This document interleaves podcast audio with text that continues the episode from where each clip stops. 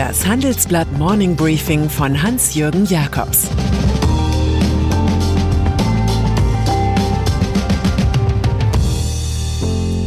Guten Morgen allerseits. Heute ist Dienstag, der 16. Februar. Und das sind unsere Themen. Die Entpuppung des Armin Laschet. Rohstoffpreise treiben Inflation. Prominente entdecken die SPACs. Zusammenarbeit ist in Zeiten von Covid-19 wichtiger als je zuvor.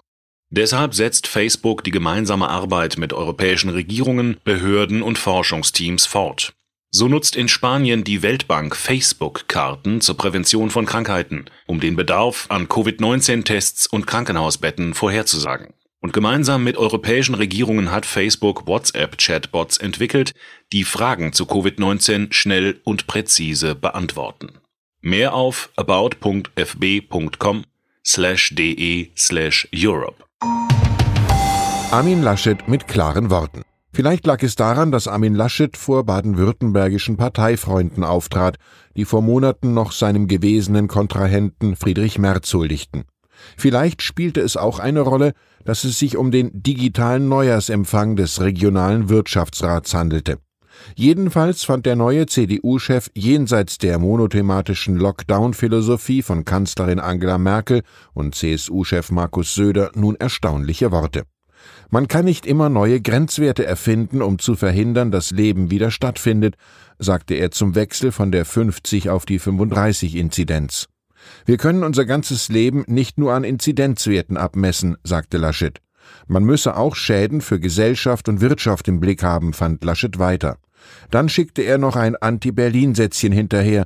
Populär ist, glaube ich, immer noch die Haltung alles verbieten, streng sein, die Bürger behandeln wie unmündige Kinder. Gegen Grenzschließungen. Wer Champion werden will, kann nicht immer im Windschatten radeln. Laschet hat das erkannt und verhält sich ergo anders als seine kreuzbrave Vorgängerin Annegret Kramp-Karrenbauer. Diese fürchtete stets den Konflikt mit Angela Merkel und scheiterte am Ende an ihrer zwangsläufigen Profillosigkeit. Laschet hält es erkennbar mit Oscar Wilde. Sei du selbst, alle anderen sind bereits vergeben. Und so zündet der NRW-Ministerpräsident gegen den Kontrollmodus der No-Covid-Fraktion Feuerchen der Freiheit und auch gegen den Anti-Europa-Scharfmacher Horst Seehofer, der in seiner Noch-Rolle als Innenminister aufgetaucht war, machte der CDU-Politiker aus Aachen mobil. Er warnt vor Seehofers Grenzschließungen. Wir müssen höllisch aufpassen, dass wir nicht mit Ersatzmaßnahmen die gesamten Lieferkettenprozesse im Binnenmarkt zerstören. Die strikten Kontrollen an den Grenzen zu Tschechien und Tirol hatten gestern phasenweise zu kilometerlangen Lkw-Staus geführt.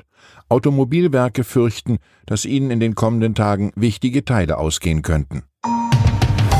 Von Armin Laschet bekommen Wirtschaftsvertreter zu hören, was sie bei Minister Peter Altmaier vermissen.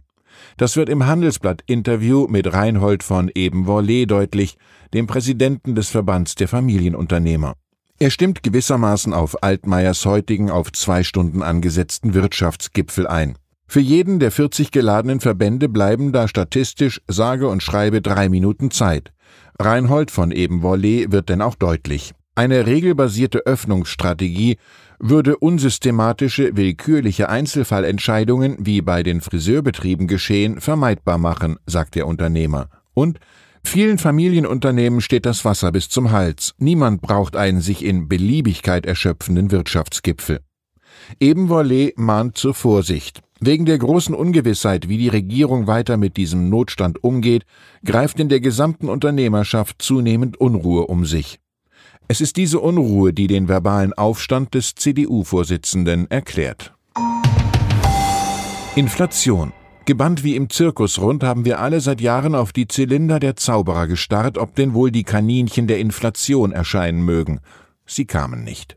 Nun auf einmal sind die Inflationserwartungen wieder da, und das in einem Land, das mit den Jahreszahlen 1923 und 1949 Angstschübe verbindet.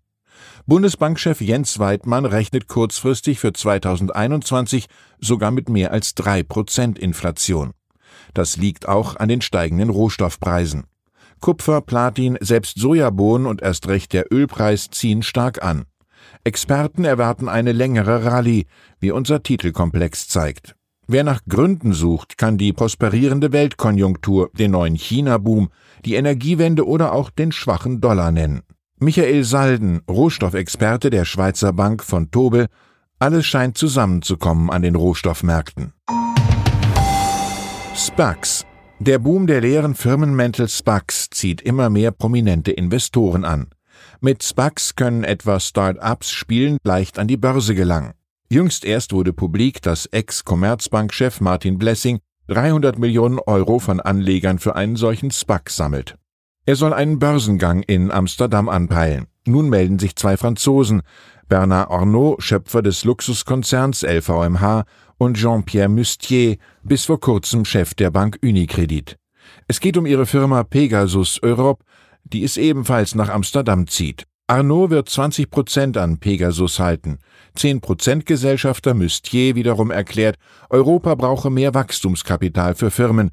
Ein SPAC könne das fehlende Instrument zwischen einem Börsengang und Private Equity sein. Wuhan. Ein konkretes Ergebnis hatte die jüngste Reise von Forschern ins chinesische Wuhan doch.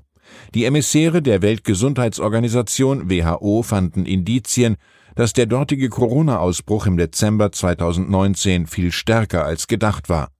Mehr als ein Dutzend Entwicklungslinien des Virus seien schon für jeden Monat gefunden worden, sagt Peter Bern Mbarek, Leiter der WHO-Mission.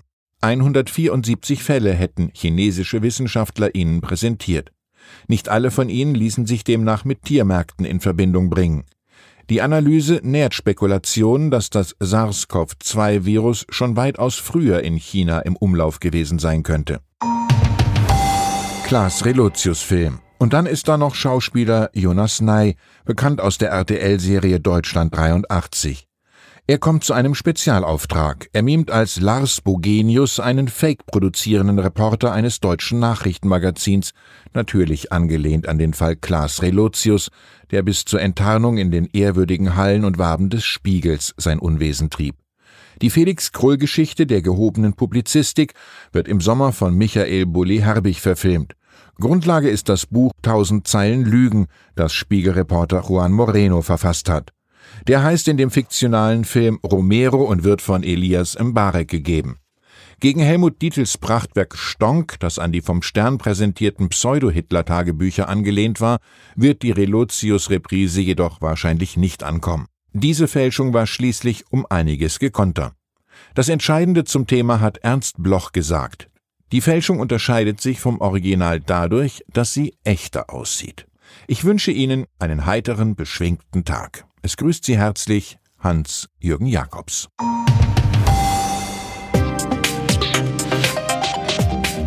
Ab 17.30 Uhr sprechen wir bei Handelsblatt Today über alle Themen, die die Finanzwelt bewegen. Für eine erfolgreiche und nachhaltige Anlagestrategie spielen verschiedenste Faktoren eine Rolle. Beim Thema Portfolioanalyse vertrauen daher viele Anleger erfahrenen Experten. Diese beurteilen die Investments regelmäßig kritisch und richten sie im Zweifel neu aus. Dieses und andere Themen präsentiert von unserem Initiativpartner, der Hypo Vereinsbank Private Banking. Das war das Handelsblatt Morning Briefing von Hans-Jürgen Jakobs, gesprochen von Peter Hofmann.